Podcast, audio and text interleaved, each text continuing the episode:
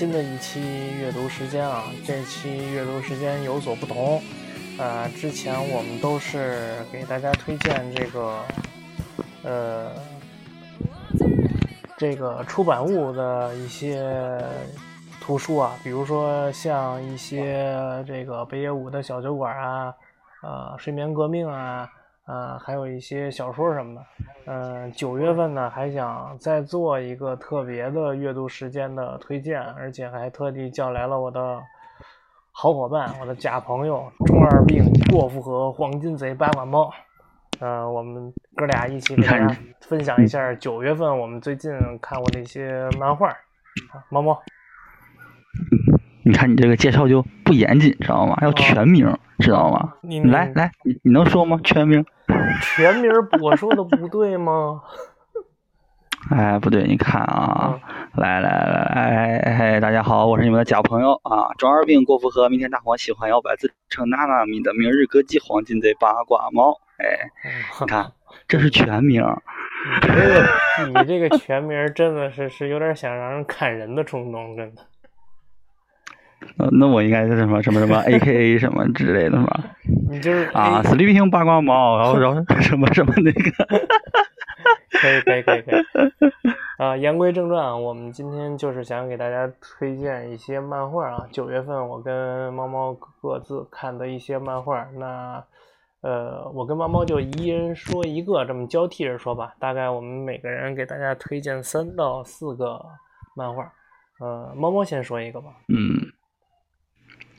啊，我最近新看的一个漫画啊，是一个喜剧类型的，嗯，在 B 站也是最近刚上，对，名字呢怎么说有点独特吧，叫前男友成为了腐男子，嗯。哦，这这这这种类型的漫画好像现在还挺多的，感觉就是近几年就是感觉会出现特别多的这种就是长名字的这种漫画，是吧？尤其这个还好，对，尤其是日本这块儿，我觉得出了好多那种长名字这种这种漫画。嗯，你可以说说这个是一个轻松搞笑类的，是恋爱类型的吗？对吧？算是恋爱类型，但已已经说的是前男友嘛，对吧？所以整体部分感觉是喜剧部分更多一些，搞笑的多一些。啊，大概内容呢就是，嗯，女主角。啊，已经上班了，成为了一个白领。嗯，这时候他是一 他在书店的时候，啊，在那种女性向腐女专区遇到了自己高中时的前男友。对，前男友在腐女专区正在翻看着腐女漫画，两个人就这么碰见了。正常来讲会比较尴尬嘛，对吧？嗯嗯，两个人遇到就非常尴尬，就开始问，就是女主就在想。为什么自己的前男友会在这个地区？然后她后来想明白了，原因是在于她高中的时候，啊，这个女主呢，为了隐瞒自己那个宅女身份，就一直没有告诉这个前男友。当时啊，高中时候没有告诉他，啊，但是她喜欢腐女向的东西，于是写了一个啊，类似于漫画的分镜那种啊，脚本之类的，落在了前男友家。然后她就感觉不好意思，觉得很羞耻，就没有再理。我们这个男主就是前男友，所以他们就不了了之的就这么分手了。然后男主呢，因为捡到了家里啊，就是自己的就是女主留下来的这本脚本，然后开始翻看，逐渐就开始喜欢上这这种方面，于是成为了腐男子。两个人就这么相遇，然后同时发现还是一栋楼的同事，就慢慢慢慢的两人就开始分享喜欢的东西啊，等等等等的一种搞笑故事吧。嗯。关于宅系的，有点像宅男腐女恋爱真男的的那种感觉。哎，你说的整体的话，嗯嗯，你接着你接着说，猫猫。啊，整体的话，啊，比较轻松啊，看起来就是基本上就是每一页都感觉能让人笑出笑出声的那种感觉，我特别喜欢的这一部。就是现在大概三十多话。嗯，比较适合就是日常就是。嗯，想放松一下的时候看的那种漫画，就比较小清新的感觉，给人那种不累，说白了看着。对，不累。然后不过前提是必须能接受一下这种设定吧，因为有些人可能没办法接受这种啊腐女类型文化的这种设定。所以嗯，可以试一试。当然，如果你是个大直男，就是直的不能再直的那种的，就不太推荐去看一下了，因为可能觉得嗯，你们会觉得有那么一丢丢的反感。嗯，说到这个，就是说到猫猫说的这个漫画，正好我紧接着要分享的这个漫画，其实跟猫猫这个也有点类似，也是一个恋爱向的，也是猫猫当初推荐推荐给我的。这个漫画的名字叫《租借女友》，虽然它还在持续的持续的更新当中啊，我也在持续的在追着，而且是花钱追。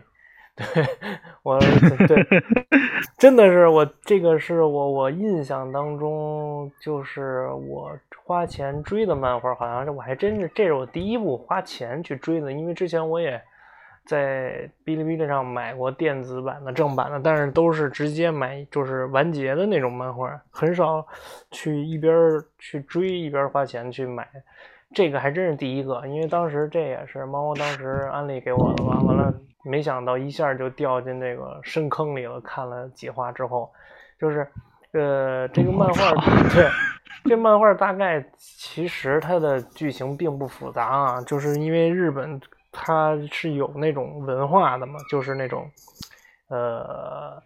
就是当你一天女朋友啊，或者说一给你提供一些，对吧？对对对，就是因为我之前对租借文化嘛。对对对对对，因为当时我看过那纪录片，它就是说可以有那种什么，它还不是原著交际，它跟原著交际还不一样，就是原著交际最后是可以嘿嘿嘿嘛，就是这个还不是。那那就不是少年漫画了，那就是成人漫画了。对，这个这个其实它不含那个，就是它这个租借女友这个，其实就是在一天当中陪你去玩啊，陪你吃饭什么的。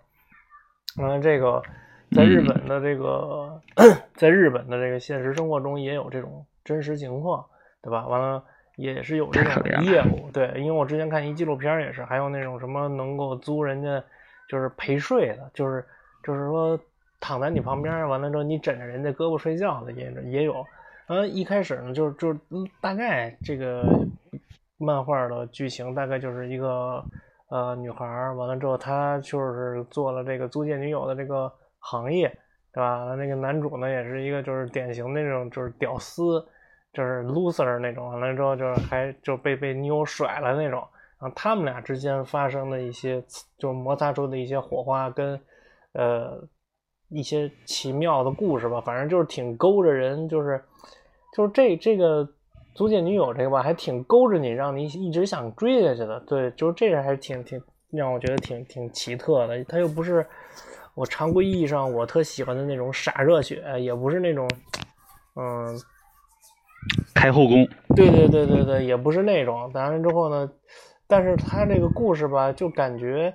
挺挺挺生活向的，你知道吗？这而且他每次发生的那个事件吧，还都挺有的时候会让你感觉挺搞笑，有时候会让你感觉挺温馨的啊，就是让你老想去追，就这个租借女友。猫猫可以也也可以聊聊这漫画，因为这漫画是猫猫推荐给我的。对我都没有想到，我推荐你那么多漫画啊，你反而就选了这一个，我觉得你不可不太可能吃吃的这这一 套漫画去追，啊嗯，真是这个漫画，我看啊，应该怎么说呢？对于看我我我看这个漫画啊，因为我觉得它伪恋啊，对《周刊少年战和当年连载的伪恋有那么一丢丢相似，然后我就看下去，然后发现整体来看的话。剧情方面更加的简洁直接一些，同时我觉得它这个画面啊，对画面特别的好啊，头一次看到现在啊，在少年漫画讲恋爱题材，画面能如此之好的，同时它也是嗯新番嘛，这个季度的新番啊，在 A 站就能看到，AC 站就能看到，你会发现动画方面。也是做的不次啊，不亚于漫画方面的画面，可以说是更，哎，这是我觉得啊，动画竟然是已经超过漫画的那种画面，就是动画方面整体的背景啊，什么都是那种啊，纯就是那种有点手绘风格的那种，呃，就是特别漫画感觉的一种背景，而且画的特别精细，就是你能看到那种类似于水彩啊，或者是什么呃各种笔触啊那种纹路的那种感觉，啊，整体看着就特别。有意思吧？我觉得如果喜欢这部作品的话，觉得看漫画比较累，可以试着看动画，因为动画这次是比漫画感觉还要好那么一点点的一部作品。嗯，强烈推荐一下。对，而且而而且它里边出现的场景一般都是生活像跟校园像的，就是这种我感觉日本动画它在。呃，日本动画片里边出现的那种生活的场景跟校园的场景，它一般都做的特别好。我觉得，就是一般情况下都会比较让人就是感觉舒服的那种感觉。有生活吗？哎，这么一想，国内近几年的动画好像很少有这类生活题材的。对快把我哥带走算是。你你想他妈的，我想的我，你说到这儿，我能想象到第一印象中能想象到的就是那个我为歌狂，但是你想想都多少年前的动画片了，是吧？那那个是有校园像、生活像，那真是挺挺长时间的了。对，第二个，对我也歌狂，嗯，对，第二个推荐的漫画，反正就是这个《租借女友》。呃，猫猫也说了，有动画，啊，也有漫画。呃，动画可能会就是你在通勤的路上啊、地铁啊什么的，对吧？看起来可能会比漫画更省劲儿一点。嗯，反正是推荐给大家吧，可以去看一看。对。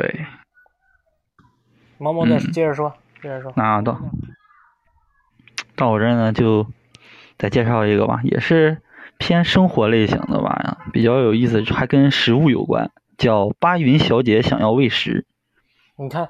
哎，听着是不是有意思？你看你小姐喂食最近说的这个都是常识，就是，对，就我就发现这不算长了。啊，是，就是反正就是我觉得现在这个漫画都是，呃，怎么说呀？有可能，也可能我说的不对啊，反正你你应该更懂。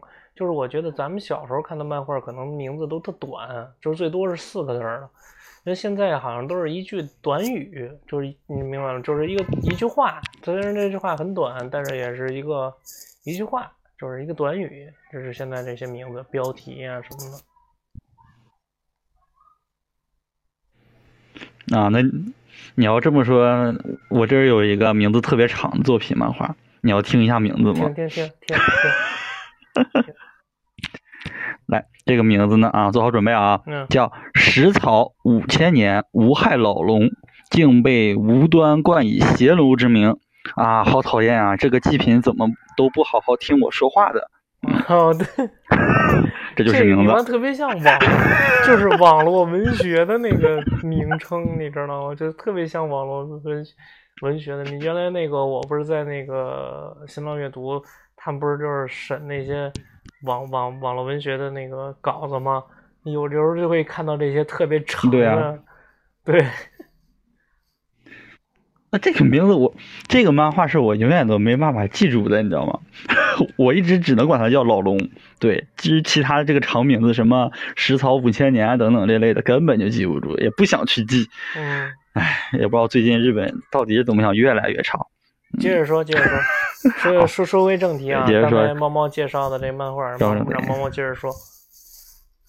对，我介绍不是那个什么五千年食草龙，关于祭品怎么怎么样了啊？是八云小姐想要喂食。嗯啊，这个作品呢，大概呢就是讲女主角啊，巴云二十八岁啊，有个不可告人的秘密呢，就是怎么说啊？喜欢给隔壁的，他住在一个公寓，给隔壁的一个高中生喂食。啊，不是什么手手把手喂食啊，是喜欢请他到自己家里来吃晚饭。嗯，这个高中生呢叫大河啊，啊，平时呢就是正常上学嘛，但是他参加的是棒球部，棒球部门是那种啊，日本哎国内也有嘛，就是那种什么类似于因为某一方面特别优秀，然后就被录取的那种啊。特长生就是怎么说体育特长生，对特长生，对他就因为特长生打棒球这点嘛，然后到了这个学校，然后宿舍比较满了，他就只好在附近租了个公寓，因为是高中生嘛，嗯，也不怎么会做饭，然后正好隔壁的这个八云小姐呢就发啊就觉得啊这个孩子挺好的，就天天呢就告哎你天天晚上来我家吃饭就好了，于是呢啊故我们的故事就是这么开始了，大概就是每天。嗯，大河回来，小姐在今天吃什么。前半部分大前面的内容大概就是每天晚上吃什么，然后他们俩边聊天边吃，然后觉得嗯这个饭很美味，就这么结束。到后面呢，开始带点剧情点亲情相关啊等等，以及逐渐的开始有那么一丢丢爱情的元素吧。嗯，十六七岁的高中生和二十八岁的啊对二十八岁的已经啊。啊，老公去世的一个类似于怎么说？嗯，哎，好像说寡妇好像不太好，是吗？那就独居够够狠的，这 小子不太好吧？妈踹寡妇门，我操！这小日本子，我操！对，大概就是这么一个。哎，这当然没有你想的那样，其实就是很温馨、很可爱的一个故事，我觉得是吧？对，特别可爱的一个故事吧，我是觉得特别可爱的一个故事，嗯，特别温馨，看着看着就。觉得他俩特别般配的一对儿吧，嗯，对，特别般配的一对儿。但最后八云小姐到现在最新剧情的话，就是八云小姐觉得，嗯，为了大和好，希望他能更加专注于棒球事业吧。嗯，大概就是这么一个，怎么说？平时是讲美食的，后面也有一丢丢感情戏份，然后主要还是讲亲情的地方稍微多一些吧。嗯，这么一种偏生活类的。感觉的一个漫画，我最近比较喜欢这类生活类跟美食类题材的漫画。嗯是，可能大概就是这样，看起来会比较放松一些，在忙碌了一天之后，是吧？而且这种漫画，对看的时候，你自己身心也会感觉到有一些愉悦，甚至就是，而且我觉得就是看这种。呃，校园题材的，就是有一种说不出来那种魔力啊，就是能让你一下回到那种校园时代，让你能够特有一些感同身受的地方，对吧？对，你就把打棒球想象成你高中时候打篮球，然后你进入校队儿那种感觉，哎，你就特有投入感。打棒球其实也也挺棒的，人日本那个不知道甲子园嘛，他们都是，对吧？为了甲子园，日本好像注重甲子园。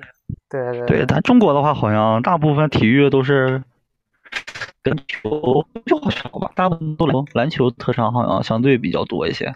嗯，行，完了之后就是你那边应该是篮球吧，特长。对对对对对对，我们当时是有一些篮球特长生什么的，现在其实现在更多了。现在现在这帮孩子其实，我觉得是赶上了好时候了，因为现在你看媒体这么发达。然后呢，动不动就是，呃，在捧这些孩子，就是什么有各种比赛是吧？就是捧这些新星什么的，对。所以说，所以捧谁？说远了，就是反正就是现在的校孩子校园生活可能比我们就当时更丰富，完了更多姿多彩一些，对。对，再聊我们就聊 NBA 了，就又回到群里的生活了。不能再往下聊了，对。接着接接着由我来介绍后面的，我这后面的几本书啊，还其实最近想分享的后面的这几本书，还都有着或多或少的一些联系。对，呃，统就是说后面的这几本书呢，你可以用一个特别大的一个词汇来囊括它，呃，就是美国漫画，它也简称叫美漫。完了，其实呢，这美漫的底下呢，也分为一些小的一些流派，就是猫猫肯定也知道，就比如像 DC、像漫威这种美国漫画呢，都是那种超级英雄漫画，对吧？Superhero。对对对对对，Superhero，就是说他们都是一些怎么说，就是一些特别传统意义上的那些美式漫画，就是你可能也能看到一些美剧里边有那个，比如《生活大爆炸》。就是那天猫猫不是也说吗？《生活大爆炸》里边他们有一朋友就是开漫画店的，完了他们每次都到那儿去翻那个超级英雄更新的那个最新的一个漫画。还有一个分支呢，就美国漫画小薄本儿。对对对，小薄本儿。完了还有一个分支呢，美国漫画呢可能跟这个超级英雄没什么关系，但是呢它也是里边有特别浓郁的这种美式文化。你比如像那个呃嘻哈，完了街头文化、匪帮、枪支什么的就。就是这些，所以后面我要介绍的这几本漫画都或多或少的有一些联系。先说第一本啊，第一本呢是跟呃去年的比较大热的电影呃小丑同名的漫画，叫 Joker，也叫小丑。完了呢，这个呃这本小丑，那这不算超级英雄系列吗？它这个吧，还真不算超级英雄系列，因为它里边蝙蝠侠就出现了一小会儿，就是说它其实这本漫画呢，它甚至都不是以小丑为主角的，你知道吗？就是说，作为我的观感来看呢，我觉得他是以这个主人公是一个司机，他是以这个司机的视角去看待小丑，去看待自己的。哎，对。所以它有意思的点就在这儿，你知道吗？它不是以小丑的视角，它是一个就每天拉着小丑去往返于呃这个哥谭市的各大，就是就是你看，就是我记得那个漫画里边有一句话啊，我印象特别深。他说在哥谭是什么算是大人物？大人物就是在牛逼的饭店里边有自己的专属座位，就是哎，他就是。你看他说的这话，就是能让你一下就拉进拉近到那种黑帮的那种感觉，就是那种帮派大哥到那种高级餐厅里面都会给黑帮大哥留一个专属座位。我每次来，我只坐这儿，你知道吗？有没有点那个黑就黑帮电影那味儿了？就一下就让你感觉到有那个味道了，你知道吗？所以小丑那种，对对对对对，完了，所以小丑他就是这些牛逼的这些黑帮大哥，你像企鹅人，像小丑。呃，像谜语人，就在他这个漫画里边都是，就是出现了惊鸿一瞥。当然，小丑的篇幅要大一些啊，但是主要是这个主人公强尼，他是以一个司机的视角去看待小丑。从阿卡姆疯人院被放出来之后，他一直在小丑身边作为一个左右手来辅佐小丑。完了之后，帮他重新的又把这歌坛的所有的黑帮属于他的地方又重新拿回来，开始让这个就是制造混乱，让这个。呃，歌坛陷入一些就是恐慌当中，对，完了最后，呃，最后的结局我就不给大家剧透了，大家可以去看。反正这本漫画，我认为，呃，同时期的时候我还买了他的，呃，还买了 DC 的那本《蝙蝠侠：黑暗骑士归来》三十周年纪念版，对。呃，我是这个三十周年纪念版是有动画电影的，但是我是觉得小丑这个 特刊这一本呢会比较有意思，因为它的就是整给人整体感觉它的文学性跟它的对人性的一些探讨要更强一点，尤其是对小丑跟这些普通人的接触，因为小丑。大家都知道，他不是一个人在犯罪，他手底下也有很多那种普通的那种犯，就是那种普普通通的那些人，对吧？就是社会边缘人士被小丑利用了去犯罪。那就这些人其实是没有被，就是这些所谓的超级英雄漫画所展现出来的，他们是一个什么性格什么的。但是这本书就是很巧妙的用用了这种视角去阐述。啊，他们眼中的小丑是多么疯癫的，对，所以我觉得这本书还是挺牛逼的，挺适合，呃，对小丑这个感兴趣的，或者说对蝙蝠侠这个系列感兴趣的人去买一本看看。对，这是第一本。哎，有中文版吗？这个有啊，这是国内大陆还能引进这个吗？都。对，而且它那个封面就特别的，怎么说呢？就特别吓人。就是它那个封面呢，就是整个就是那个小丑的那个那笑笑的时候那个样子。完了，正好它是那个小丑的那一口烂牙，就是那牙黄的，就是整个那个封面就是那个露着那牙龈，那张着那个血盆大嘴。对对对，小丑那特点。对对对，就是这本书的封面。这本书我看一下啊。哎，这是世界正常的。嗯，这本书是世界图书出出版社公司出版的。正常这一类的，你看啊，又有黑社会题材，而且它这是有删减吗？应该有有有所删减吧？要不然我感觉这个不能不能引进吧？对，我觉得有点狠呐。我觉得可能是有一些删减，可能是有一些删减，嗯，所以，但是还是很值得去入手一本啊！你看它这个上后。书后面的这个，呃，上架建议写的是成人动漫绘本，成人动漫绘本，所以说它这个上架建议还是挺准确的，挺准确，所以我建议还是可以入一本。这本书特别薄薄的一本，很快你就能看完，大概一个小时，一个小时，一个多小时你就能看完，但是内容还是很精彩。哎，那我我可以稍微期待一下，头盔孔是不是有朝一日也能引进呢？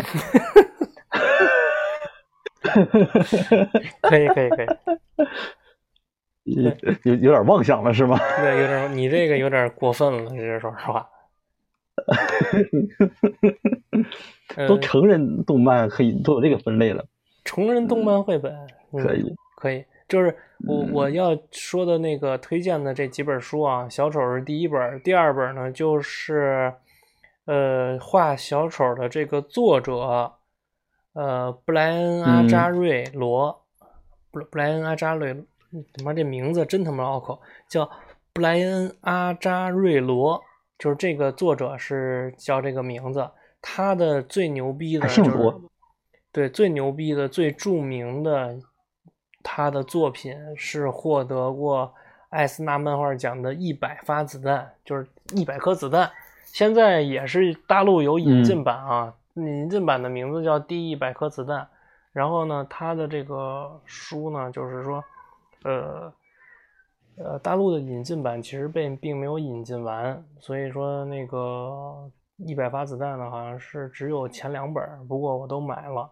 就是这个一百颗子弹呢，其实是里边就会有很多很多的那种，像是就是当时咱们不是有一个游戏叫那个圣安德烈斯嘛，侠盗猎车，你知道吧？啊，知道知道知道，当年玩的比较凶。对对对，那个里边不就是好多那种街头啊、匪帮啊、这帮派之间的那些东西吗？就是。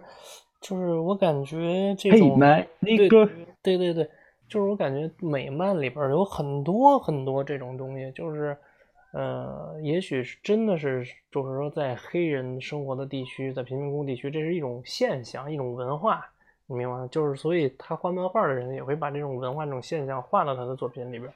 对，《第一百颗子弹》里边作者是黑人吗？呃，作者不是，但是呢，就是他会描述美国的这些，就是。有有一些就是混乱的地方嘛，就是自由美利坚嘛，枪击每一天嘛，是吧？对，对，反正就是就是就这意思啊。呃，反正就是他描述了一些这些东西，而且你看，像有的美剧，它里边有一些什么 FBI、C 什么是什么，就是中呃联邦调查局啊，什么中情局，对对对，CIA 啊什么的，就他们还互相掐什么的，对吧？所以，所以，所以，所以啊，对对，所以我就觉得，呃，这些漫画还是值得大家去看一看的。就是说，尤其是在国内有引进的情况下是可以的，而且价格，呃，不是不是很贵，不是很贵，可以。呃，这两本书说完了之后呢，还有一本也是呃比较具有话题性的，像去年，呃，咱们比较有话题性的那个游戏《美国末日》。啊，最后的我们，The Last of Us，对吧？呃，出了第二部，呃，但是呢，很少有人知道，呃，这个游戏实际上是出过漫画的，啊，这个游戏实际上是出过漫画。外传性质吗？对，这个《最后生还者》是有漫画的，而且这本漫画我已经很早之前已经买了，这个名字就叫《最后生还者：美国梦》，啊。就是，呃，而且这个漫画呢是在呃一代，就是美国末日一代之前的故事，也就是说那个里边，这个漫画里边有我们熟悉的火影组织，对，啊，你的意思是火影那帮人的故事吗？对对对，这跟火影是有关系的，是跟火影是有关系的，是一代的前，你可以理解为是前传吧。完了呢，呃，这本漫画呢，我觉得是嗯比较值得让收藏，也比较值得一看的。嗯，这个本漫画是由原这这本漫画是由游戏的原作的创意总监尼尔德鲁克曼和漫画新星费斯艾林一起合作编写的，是一部充满动作元素的成熟故事漫画。这个故事的设定呢，是在游戏《最后生还者》的同一个世界架构里，啊，也是在《最后生还者》第一部之前，时间线是在第一部之前，所以对呃美国末日感兴趣的朋友，实际上是可以收藏一本的看一看，因为它会里面会有有一些就是火影组织啊跟那些幸存者之间的一些故事。对，所以我认为这本书是值得一买的。这本书是华凌出版社出的，它当时的定价是八十八，但是我觉得，呃，大家可能我我不太知道这本书现在还能不能买到了啊，就是有可能当当可能搜不到，大家也可以通过一些二手书的渠道去找啊。当然，就是说喜欢这个游戏，淘宝，对对对，喜欢这个游戏的。玩家，我觉得是值得去收一本的。嗯，就是我今天要推荐的。还有还有喜欢这游戏的吗？你这个，对呀，还有喜欢这游戏的吗？第二部出完之后，对你这个可以。嗯，对我现在就在想这个问题。嗯，而且这个漫画，对，为什么美？美国末日这种也出漫画，国内也能引进。我现在都有点开始怀疑，国内引进制度是不是要改革了？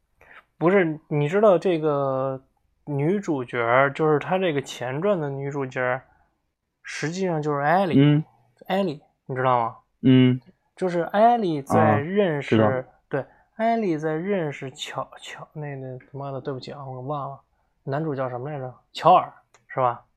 我。啊，对，不知道，我没记住男主。反正就是艾丽在认识这些人之前的故事，就是，呃，就是第一部之前的故事，就是你可以理解为是他的前传。嗯嗯，还行，独立算是把游戏第一部之前的算补全喽。对对对对对，你可以这么理解，这这么这么理解是对的。反正就是把它跟第一部当成美国末日，第二部。把它当成美国垃圾，哎，这就够了。我什么都 没说，你这是你说。我不怕，我没说。不过美国末日确确实实啊，就聊天聊，咱聊到这儿，多说两句也无妨。就是美国末日确实确确实实是我 PS 四时期玩的时长最多的一个游戏，也是我 PS 三时期，嗯，玩的时长最多的一个游戏，真的。对这个游戏感情还是很深的，嗯，就是包括他的人物设定啊一些东西，所以我当时在买这本漫画的时候也是比较惊喜，就是能够补全这个，没想到作者这么有心，然后呢去补全这个游戏前面的故事，而且还是艾莉的故事，就是让人觉得嗯还是不错的。对，当然正传我感觉出一个。除了游戏以外，也出一个正那种漫画题材的，可能也比较好吧。嗯，对吧？我还挺喜欢他这个第一部的剧情，虽然到后面我卡关卡了很久，然后啊花了挺长时间把它搁置了一段时间之后再捡起来，再重新玩一遍。但我感觉这个剧情，我觉得对，为什么说我讨厌第二部原因，就可能就是在于第一部的剧情实在是太精彩了。导致对第二部这种有点失望的感觉吧？对你可能就是人都会有先入为主的这种这嗯，会人都是有先入为主的这个这个概念嘛。猫猫还有什么要推荐的漫画吗？我的我的今天我今天的推轻松一点，嗯，把今天的推荐就结束了。我本来想嗯，我本来想说推《中华小当家》那个最新的那个，但想想算了，那个也不太推荐，然后我就推荐一个。啊，关于喝酒的吧，叫饮酒女子。哎，你喜欢喝酒吗？啊，中华小当家是要重新更新的吗？哎，最新的那个不要提了啊，那个什么各种玄幻题材的，咱就不要提了。有兴趣自己去看啊，B 站就有啊。咱主要是现在介绍一个，对，关于喝酒的饮酒女子。嗯，比较。喜欢喝酒的人可能会比较喜欢看这漫画吧。星辰，哎，你你好像还不是很喜欢喝酒。对对对，我很少喝，很少喝。哎，像我这种就嗯酒量不太好，所以也就只能看看这漫画。就是喜欢喝酒的和想要喝酒但酒量不好像我一样的，可以看一看这个作品，叫《饮酒女子》。呃，基本上呢没什么剧情啊，是它是一个四格漫画。啊，每一集都是一个单独的故事。嗯，对，每一集单独的故事，大概就是女主角啊，女主角介绍一下，女主角呢是二十九岁的一个单身白领啊，特别喜欢喝酒，一见到美酒呢就会情绪高涨，一般都是喝什么啤酒啊、日本酒啊，偶尔也会尝尝威士忌。前面大概就是这样一个，她喝酒，以及和她那个同龄的朋友，两位朋友在一起喝喝啤酒啊、日本酒啊之类，但是到后期开始会加入很多。关于酒跟下酒菜的这一类的描写啊，算是有点偏酒类百科的感觉吧。嗯，最我最近看到的一一话是讲墨西哥菜，对他们去吃墨墨西哥墨西哥餐厅去吃墨西哥的菜，然后墨西哥有一个酒让我觉得很，我忘了名字啊，好像是莫吉托，也是墨西哥那边，不是莫吉托，另一个酒，它的喝法比较独特，就是它会给你上柠檬。和这个酒还有一小碟盐，喝法呢，大概是你先吃一口柠檬，生吃，就是咬一口，生吃柠檬你会觉得很酸，然后你再喝一口这个酒，然后你再把那个盐撒在嗯你大拇指后面，对手上大拇指后面那个地方，就是它不是比较宽嘛，撒一点盐之后，你用舌头舔一下那个地方，那个地方的盐，也就是一个。过程喝喝这个酒的过程，就感觉他的描述的话，大概是前面很酸，然后喝一下这个酒，会觉得除去这个酸味之后，会觉得特别的香醇，然后再舔一口盐，会觉得有点咸，但是感觉口感是特别好，就觉得特别神奇的一个。我看到这个，这个漫画，我理解你说的意思，其实就是各种酒的文化，酒文化是吧？对，这种对这种酒文化加上他那种搞笑的那种讲解，就特别有那种。趣味性，嗯对，有点像小时候看过那种什么漫画版的《十万个为什么》。对对对对，他这个就是说白了，就是 让知识能够快速的打入到你大脑里边，寓教于乐，说白了就是。对他有时候还会讲什么，就是日本不是啊，像日本那种足球赛啊、棒球赛啊什么的，女主也会混入其中，然后再体验现场那种为球队欢呼，然后再来一口啤酒那种爽快感，就是。你看这些，就是你没有去经历过这些场场面啊，但是你看他，你会莫名的跟着他有同样的一种那种代入感，身在球场那种兴奋感，对，代入感特别特别强，然后你害得你就特别想去喝酒。嗯，可以可以，这这这不错，这回头我得我必须得看看，叫《饮酒女子》是吗？对，它里面不仅是不仅是喝酒啊，还有很多下酒菜一类的，所以。看这个漫画的时候，前提是你先把美团一类的先卸了，美团、饿了么卸载。那那你这个漫画，猫猫说一下，在什么平台上能看啊？呃，介绍的漫画基本都在哔哩哔哩就能看。哦，OK。都被 B 站引进了。对，对你去其他平台，你你要想要盗版平台吧，也能有。嗯，对，咱咱咱们不在不适合在节目里咱们不推荐，我们不推荐，但是我们自己看。我对我们知道，我们知道，但是我们不推荐。对，我们自己偷摸看。嗯，大概今今天就介绍这几个吧。好，那最后再给大家呃捋一遍我们今天推荐过的一些漫画啊。